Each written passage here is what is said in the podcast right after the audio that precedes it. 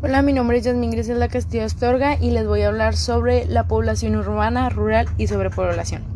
La población rural se aplica en aquellos tipos de población ubicadas en zonas no urbanizadas que se dedican a la producción primaria, ya sea de productos agrícolas como de productos ganaderos. Y la población urbana son todas aquellas que viven en asentamientos o localidades de áreas urbanas como ciudades metrópolis, megapolis y hasta villas. Y la sobrepoblación. La sobrepoblación eh, viene siendo un fenómeno que se produce y eleva una densidad de población, por decir, si estamos, no sé, vamos a la ciudad y en un tiempo hay, no sé, mil habitantes y al, al año, tres años, hay cuatro mil habitantes, ya es una sobrepoblación, que ya hay muchas personas. Este, la rural viene siendo cuando están en zonas ubicadas como la producción de agrícolas, que viene siendo cuando juntan, por decir lo que es las frutas, las verduras y todo eso. Y la urbana son todas aquellas que están en las ciudades, por decir estoy en una ciudad y ya hay, ya hay trabajos como fábricas, como el comercio y todo eso.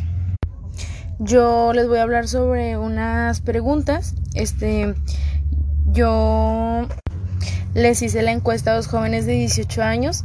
Sus nombres es Eliud Manuel Suárez y el del otro es José Miguel Martínez Hernández. Tienen 18 años ambos.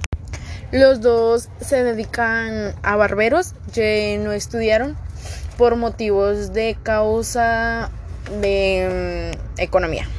Los cambios que ellos ven en su comunidad es el cambio de los ciudadanos, las nuevas patrullas, eh, los nuevos trabajos que antes eso anteriormente no había.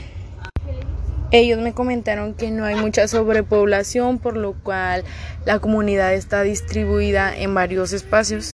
Y las tres problemáticas que afectan en México son seguridad, falta de desempleo y falta de educación. La siguiente pregunta es que si somos ricos o pobres en México y sus respuestas fueron que no, porque estamos ricos en muchas verduras y muchas frutas. La última pregunta dice, ¿creen que hay un problema relacionado a la alimentación en México? Y ellos me respondieron que no, por lo cual la gente ya no muere de hambre y el que muere de hambre es porque en realidad no le gustan las frutas, las verduras, porque alimento hay.